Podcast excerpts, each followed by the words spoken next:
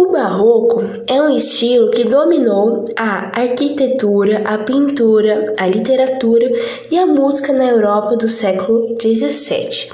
Por isso, toda a cultura desse período, incluindo costumes, valores e relações sociais, é chamada de barroca. Essa época surgiu no final do Renascimento e manifestava-se através de grande ostentação e extravagância entre os grupos beneficiados pelas riquezas da colonização.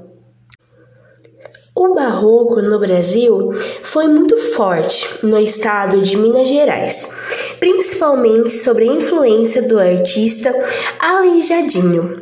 Ele se tornou um dos nomes mais conhecidos dentro do movimento, tanto no Brasil quanto em outros países. O movimento chegou no Brasil pelos colonizadores e tinham como intenção a difusão da arte sacra e da catequização dos índios.